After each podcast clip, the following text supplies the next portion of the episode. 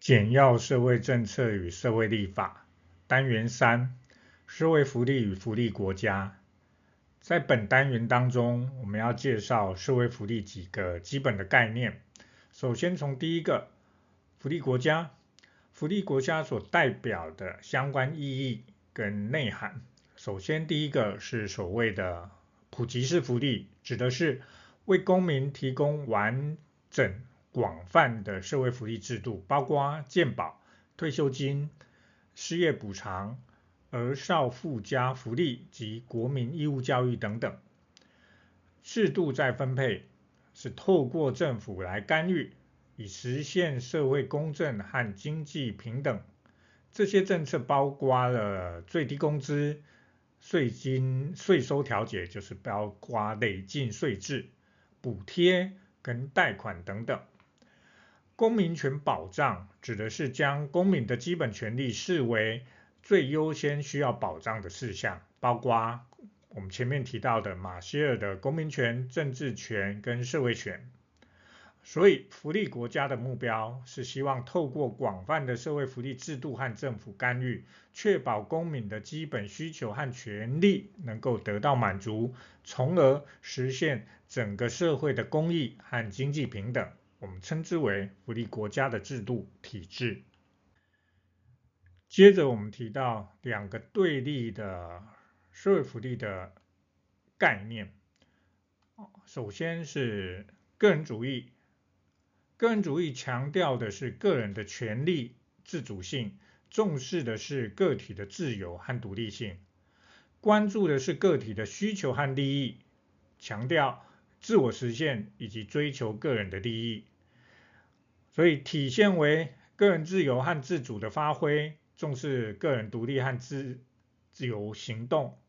主张机会平等，强调人要自助，还有拥有相关的权利。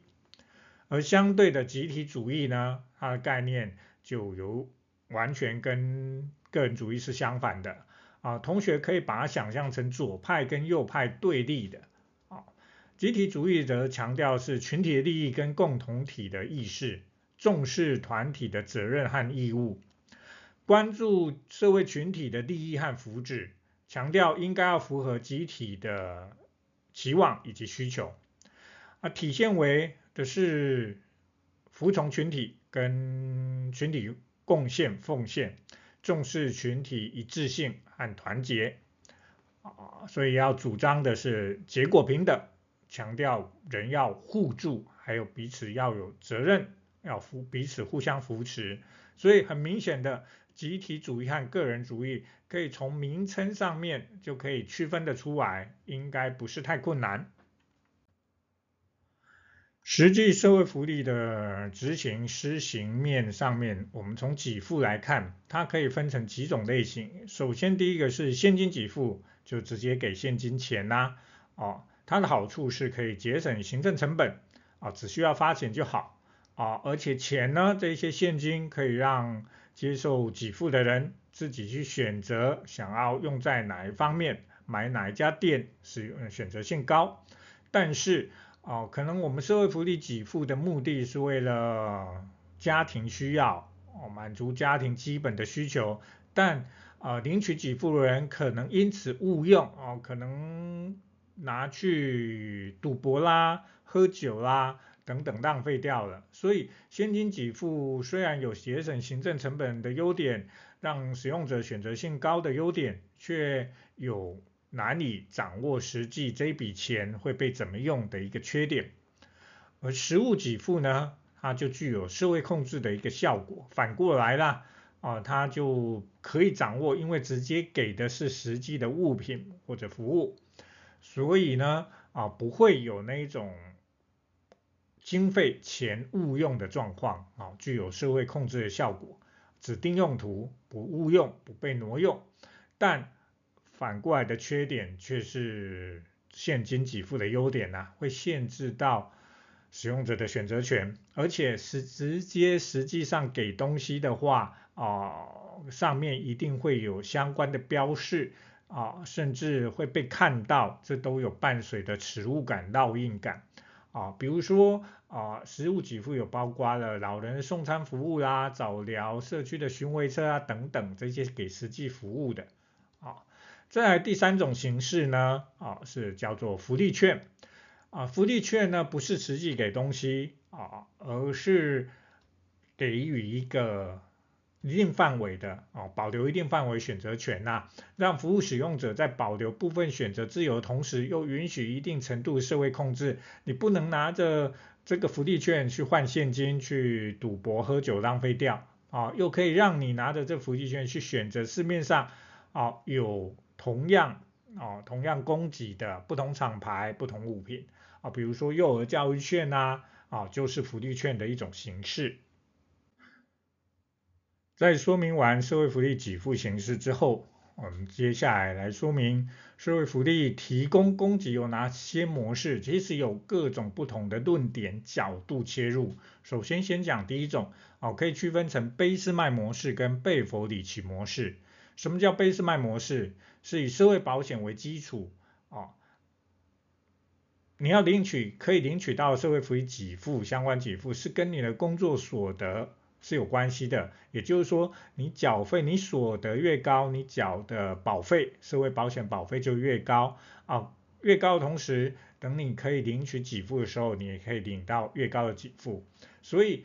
啊，贝斯麦模式这种社会保险为基础的财源就是缴交保费啊。政策目标当然就是维持所得，所以给付跟所工作所得是相关的啊。以德国为主要的典范。另外一个模式呢，叫做贝弗里奇模式，它是采取均一费率的普及式普及性给付，以公民资格、居住资格或需求为依归，财源啊是税收，政策目标呢在预防贫穷，哦以维持基本的生活水准，啊这就是以英国为主要典范啊，比如说国民健康服务啦等等。啊，这边既然提到贝弗里奇模式，贝弗里奇是一个人，是英国的一个爵士。二次大战期间，一九四二年，他有提出一个报告书，提其中提到了要消弭消灭人类的五害，包括了贫困、疾病、无知、脏乱啊，以及懒懒惰。而二零二三年呢，Greener 这个学者他提出了。现的差了已经有八十年之久哦，时代不一样了，人人类五害也有所不一样的，但是又有相同之处啊。有哪新的人类五害呢？不平等、可预防或避免的死亡率、民主危机、工作品质或工作质量，还有环境的退化，这是新的五害，所以也请同学要注意一下。第二种，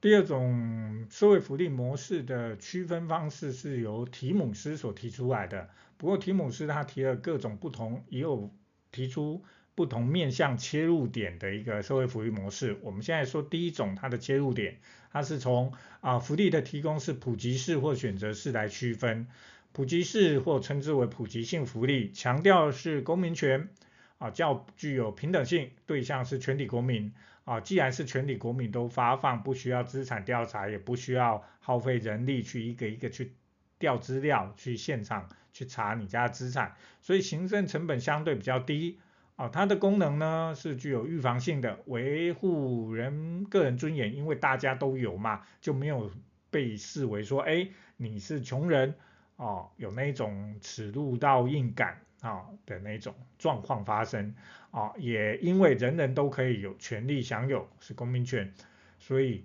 对于社会的整合和凝聚比较有帮助的。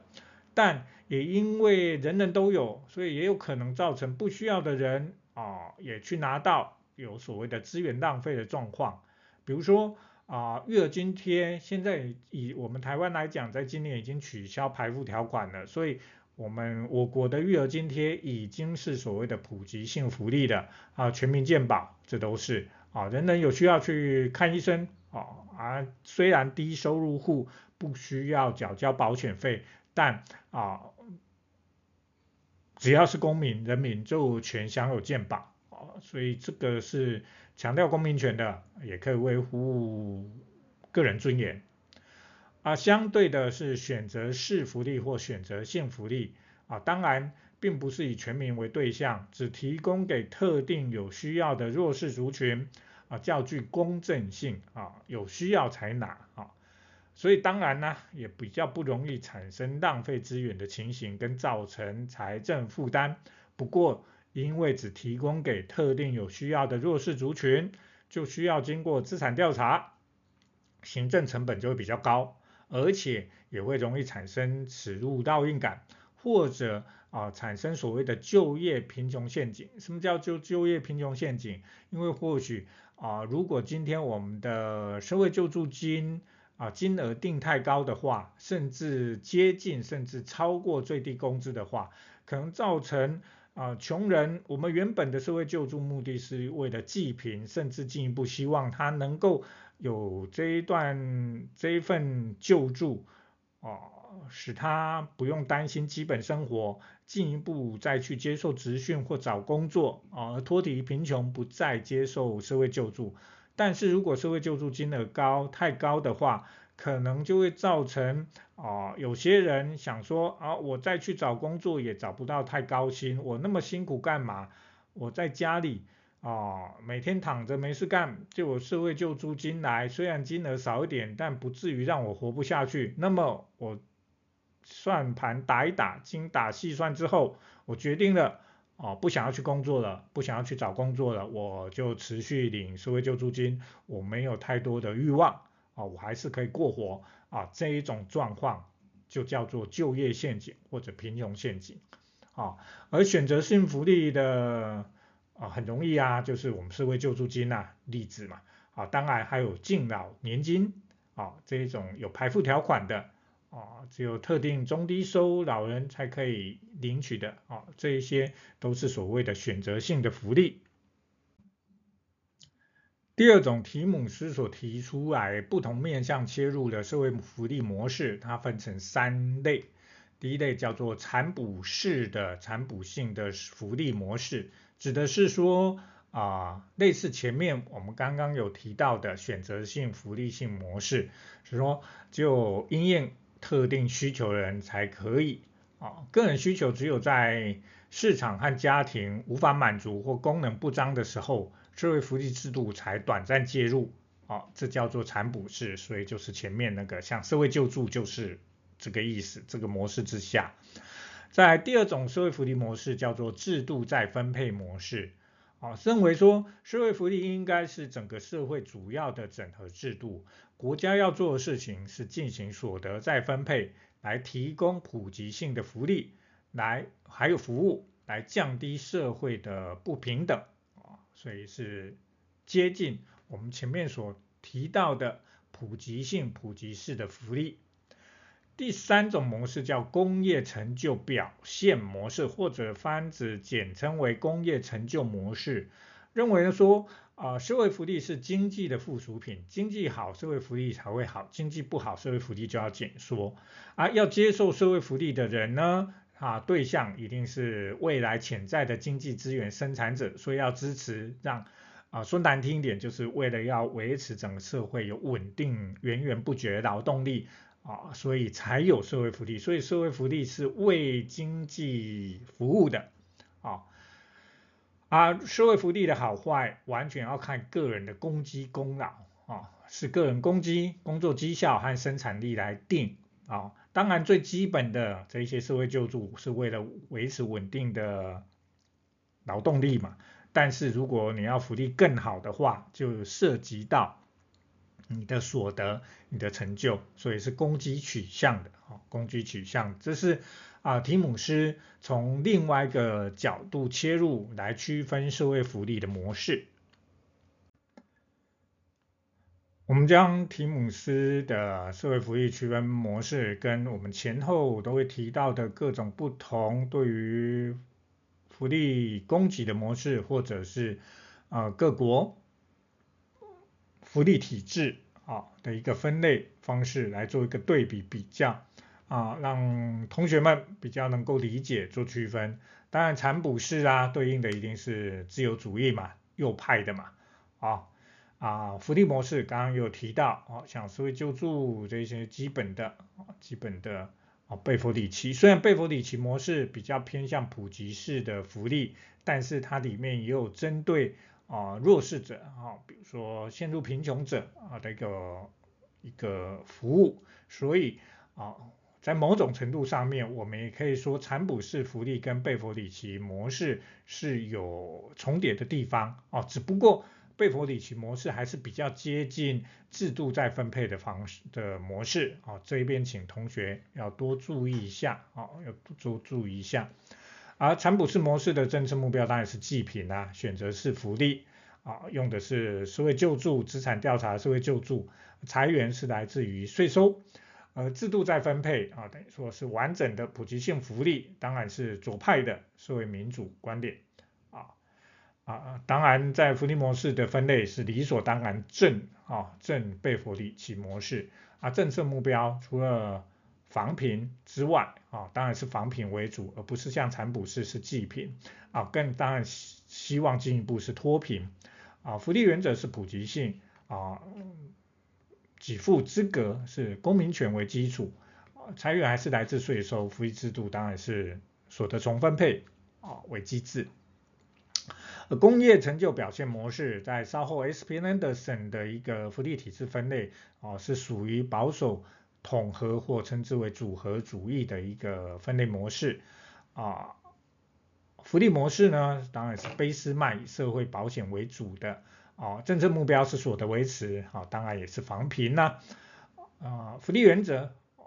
是透过缴费，缴费才拥有资格。以社会保险为基础，啊，资格缴费资格当然是以你工作就业者的身份为主。啊，钱从哪里来？是从薪资跟缴交保费而来。啊，继续简要说明，提姆斯在针对福利模式的，还有再区分成哦福利的供给方式，哦输送的供给方式，福利的社会分工，啊也分成三类，第一个是所谓的啊被他称之为是社会福利或称之为公共福利，大家记得。这里所谓的社会福利两个字是提姆斯他的英文的用法啊，它其实不是跟我们现在讲的社会福利是同一个意思，请同学要要辨别清楚。好，这所谓的公共福利，老师比较喜喜欢这样讲啦，讲公共福利，免得跟社会福利啊这个名词有冲突到，指的是啊主要由政府直接提供，包括社会救助、国民年金、全民健保。长照补助、福利津贴等等，这一些都属于提姆斯所界定的公共福利的一部分。在第二种福利呢，哦，称之为财税福利，又称之为税式的一个给付，不是直接给钱，而是透过税收移转的方式来进行。比如说，少跟你收钱，报税的时候抚养亲属宽减额。或者各种特别的扣除额等等，这一些叫做财税福利。我们一般所谓福利是，比如说啊，全民健保费要缴保费嘛，要收钱，我们享有服务。但财税福利是，你可以以说好，我就不让你少缴税，不从你的口袋里面让你掏出钱，让你少出钱，用这种方式扣减宽减额，叫做财税福利。第三种福利形式叫做职业福利，其实就是跟工作有关系的，由雇主所提供的福利，包括的啊年金、职业退休金啊、劳退基金啊、员工福利，你各个公司不同员工福利。哦，休假啦，或者旅游的补贴啦，这是雇主提供的。还有，如果是公务人员的话，就是公保的退休年金啊，劳保就是劳退啊金，这叫做职业福利。而考试就是大部分都会以实际的例子，比如说啊，有关于国民年金是属于提姆斯所指的哪一类的啊社会福利分工形式呢？哦，它就是公共福利嘛，啊，好。啊，综合来讲，中产阶级是财税福利跟职业福利最主要的受益者。哦，所谓中产阶级就表示有工作，但他又不是老板资产阶级。啊，有工作当然职业福利会享有到，而有工作你必须要报税啊，这一些人呢，他而且会有家庭哦，要抚养亲属哦，所以对于财税福利公共职业福利的主要受益者，主要是中产阶级为主。说明完不同的社会福利的切入区分不同社会福利模式之后，我们来简要说明一下福利国家的萌芽跟发展。对福利国家出现跟发展的相关理论有两个论点。第一个是所谓的工业主义观点，工业主义观点，他认为福利国家出现是为了理性回应因应工业化所带来的经济不安定、不安全以及现代化造成的社会变迁，哦，而出现福利国家。所以，福利国家是为了回应社会的功能性需求。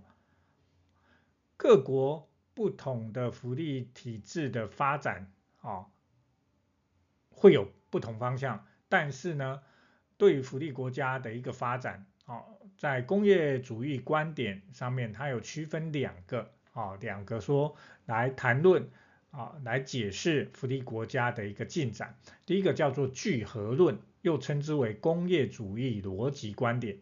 啊，表示只要是国家各国在经济工业发展的进程是类似的，资本主义像欧美，其实都会发展出类似的哦一个福利体制，啊，这叫聚合论，大家都殊途同归嘛，这种叫聚合论。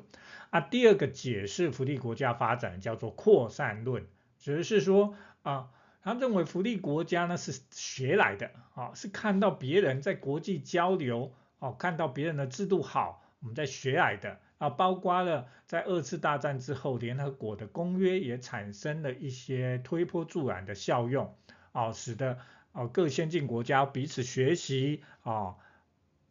彼此在制度上面的优点啊，叫扩散论。当然，扩散论包括了层级扩散跟空间扩散。什么叫层级扩散？指的是从先进国家福利体制或相关的一些制度，是从先进国家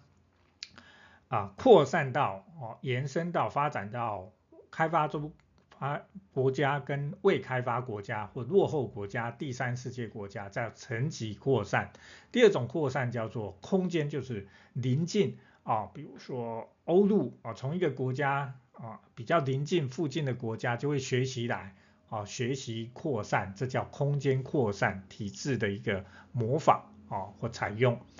这是工业主义的观点，而对福利国家发展另外观点叫资本主义观点。他认为福利国家出现是为了处理社会冲突，其实隐含的是资本主义的生产关系啊，是为福利国家是为资产阶级服务的，社会福利是为了获取资产阶级为了获取统治合法性。看到这里是不是觉得跟我们前面上一个单元意识形态讲到的马克思主义跟新马克思主义观点其实是非常类似的哦？好，所以这边再次提到权力资源理论，啊，权力资源理论，我们前面就提到了，啊，资产阶级跟劳动阶级各自拥有各自的权力资源，谁占上风，谁就足够资源来主导国家政策发展。所以北欧国家就是因为劳动阶级啊占上风，所以呃发展出足够的权力资源来有福利国家的体制制度。出现，福利国家发展在历史上面其实是从二次大战之后快速发展的，因为战争在欧美死了非常多人，而战争之后恢复和平，大家要从废墟中重生，哦，所以认为我们经历大战损失那么多人，我们应该要往和平方向发展，要照顾社会上每每一个人。所以呢，在二次大战之后，福利国家快速发展。但是过了二三十年后，到一九六七零年代啊、已经远离战争一二十年，新一代也诞生，而且慢慢成为整个社会的中坚主力了。他们不知道战争的可怕，也没有经历过那一段艰困的时期，所又加上啊、又加上啊。呃战后的婴儿潮，大家回来生育上升，所以呃开始检讨哦，检讨所谓的呃过多的福利，又加上一九六七零年代的石油危机，造成了经济萧条。所以引发了一连串对于福利国家的一个检讨，我们称之为福利国家危机啊。这些危机有很多面向，包括经济危机、财政危机、人口危机、科成危机、合法性危机、道德危机，其实这都有连带的。如同我们刚刚讲嘛，啊，经济经济萧条，啊，税收就会减少，税收减少呢，因为福利国家需要有庞大财政支出嘛，税收减少，财政就会恶化。啊，就不够钱发啊啊，更加上人口老化，战后的这一些呃人慢慢进入老年，开始享有福利的一些相关给付，社会支出又开始增加了啊，还有啊，福利国家主要由政府来主导相关的福利供给。所以呢，啊，政府无效率也慢慢浮现，开始有一些批评出来，所以科成危机啊，这一些都会造成对啊二次战后之后支持福利国家啊普京逊福利这些政党的一个持续选举能够取得政权合法性，能够执政的一个危机啊，当然啊也有涉及到哦福利太好，有我们前面有讲到的就业陷阱、贫穷陷阱。哦，让人啊、好吃懒做啊、哦，因为福利好好吃懒做这一种道德危机，这都是福利国家危机哦。所以为了应应这些危机哦，经济财政等等的福利就开始出现萎缩啦。哦，萎缩也是因为经济全球化、产业外移，还有民众不讨厌年轻的这一代没有经历过战争，无法体会当初的时代背景，他们只感受到在这和平的时候。啊，赚的钱却有很多要缴税，所以有声浪出来，要反高税率。还有新自由主义抬头，认为呢，啊，个人要为自己的行为负责，不应该去养别的人，啊，个人责任这种新自由主义抬头，右派抬头了，哦，福利两难拉扯啊，老人家需要被照顾，但年轻人又希望低收入率，啊，这样的两难，福利两难，所以。要让既得利益者接受福利紧缩的代价其实很高啦，尤其老人家，我们也都知道投票率最高，却是享受福利最多的这一群人，所以福利扩张一旦扩张了，你要紧缩其实是相对困难的啊，尤其民主国家每几年都要面临一次选举，也就是维持执政的一个合法性，所以政治人物都不敢轻易尝试。啊，这也可能可以解释为什么福利体制一直没有很大变革，即使在啊右派抬头的雷根政府跟柴契尔政府，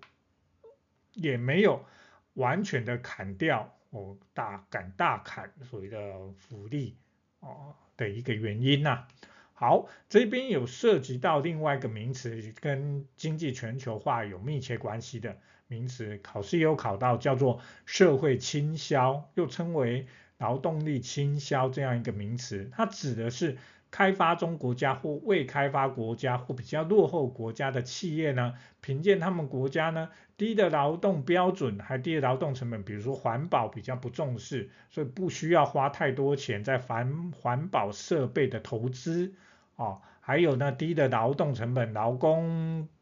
的薪水不用太高，保障也不用太好哦，这一些。低成本啊，使他们有相对较高的一个较好的一个出口竞争优势，所以社会倾销就是现代经济、现代社会、现代全球世界经济全球化不平衡发展的一个必然产物啦。后果就是产业外移，外移啊，当地的就业机会就会大减。啊，低技术劳工就会失业，因为产业都外移了，使得原本先进国家劳工谈判的筹码就会丧失，啊，连带最后造成国家税收减少，啊，就其实就是产业外移，啊，大家啊就是寻租竞租模式，啊，就是找哪里便宜哪边便宜哪边去，资本家老板也是这样，所以到之前到中国。产业外移到中国，后来因为中国政治因素，还有所谓的啊，劳动成本也提高了，所以开始产业外移到东南亚，好，印度，这都是社会倾销的很著名、很明显啊的一个例子。最后，我们再提到 S. b e n n e t 这位学者呢，他针对 OECD 哦，欧美国家、先进国家他们的福利体制做一些分析啊，区分成。哦，三个不同类型的福利体制，哦，叫做福利资本主义的三个世界。它用的标准是两个面向，第一个是去商品化，第二第二个是阶层化，哦，来区分出来。啊，去商品化我们在三个单元已经有说明过，啊，意思就是啊，民众慢贩卖劳动力赚取维生所需的程度，需要去这样做的程度。阶层化是。一个国家福利体制还有社会体制的阶层程度阶级啊，明确与否的一个程度，以这两来划分，它区分成三种。首先第一个 体制叫做自由主义的体制，好，代表的就是产补式福利啦，以资产调查式的产补式福利救助、有限度的普及式所得移转啊或社会保险体制为主。啊，对象是特定需求的人口群、弱势族群、低收，强调是啊，要去找工作，要去参加职训才有给付救助的资格，这样工作福利制，要求福利依赖者一定要进入劳动力市场啊，所以呢，去商品化程度是最低的，民众必须要贩卖劳动力才能够为赚取维生所需啊，是以美国、加拿大、澳洲为代表。第二个，它的分类叫做保守统合主义，或称之为保守组合主义的体制。在这个体制之下呢，也就在这种国家里面，公民的福利权跟他所属的阶级跟地位团体是有高度关联的。你如果不是，所以阶层化程度这样看起来就很高哦。在这个情况之下，容易造成社会不同职业阶层的区隔还有对立。而这个体制之下，也强烈主张要维持传统家庭的关系。只有当家庭失去功能的时候，政府国家才会短暂介入。所以支持是减少，要减少政府无谓的社会支出，尽量有接近那个产补式的，但是又重视传统、重视家庭啊，还有跟阶级是有关系的。啊，所以是。以欧陆国家，奥地利、法国、德国、意大利作为代表，有比较接近那个工业成就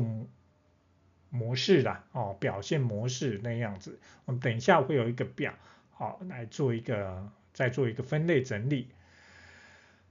第三个体制呢，叫做社会民主体制，以普及性的，这就是前面讲福利国家，公共普及性福利。以普及性的公共服务来支持家庭，由国家直接担负起照顾儿少、老年、弱势的责任，保障女性不受家庭照顾限制的工作自主权利，结合工作和福利。但这一边不是工作福利制哦，要区分清楚，是结合要将福利跟工作要放在一起考量，强调人只要充分就业哦，就不用担心失业。整个社会就又有税收，整体国家就会欣欣向荣发展，所以强调充分就业的重要性，所得保障还有积极的劳动市场政策，要能够充分就业，就是要永远保有或强化民众的就业能力。怎么做呢？包括增加就业服务和职业训练，还有教育投资等等的社会支出，在社会民主体制的里面。当然，去商品化程度最高，人民不用依靠着贩卖劳动力才可以赚取维生所需，去商品化程度就会非常高啊，也不会因为你的阶级地位造成你享有的福利有差别，阶层化权程度也最低，就是以北欧瑞典、挪威最为作为一个代表。好，所以我们可以综合这三个不同体制福利体制的分类啊，来再复习一下啊，不同的福利对象，自由主义是弱势者，那福利理念是个别特定人、特殊群体的需求，哦，做法目标是残补式救助就好，不是整体为主。财务机制呢，钱从哪里来？税收，去商品化程度最低啦，阶层化程度中等，代表是英美。而保守统合主义呢，对象以就业者为主，它福利里面强调是保守，哦，重视阶级跟家庭。啊，福利目标是为这一些所得收入是跟你的福利是跟所得现维持有关系啊，重点是为了补充家庭啊，薪资保费是它的财源，去商品化程度中等，但阶层化阶级程度区分程度最高，代表国家是德法澳，而。社会民主体制呢，当然对象是公民权，全体公民理念当然是公民权，完整公民权。福利目标是充分就业，支持家庭为主。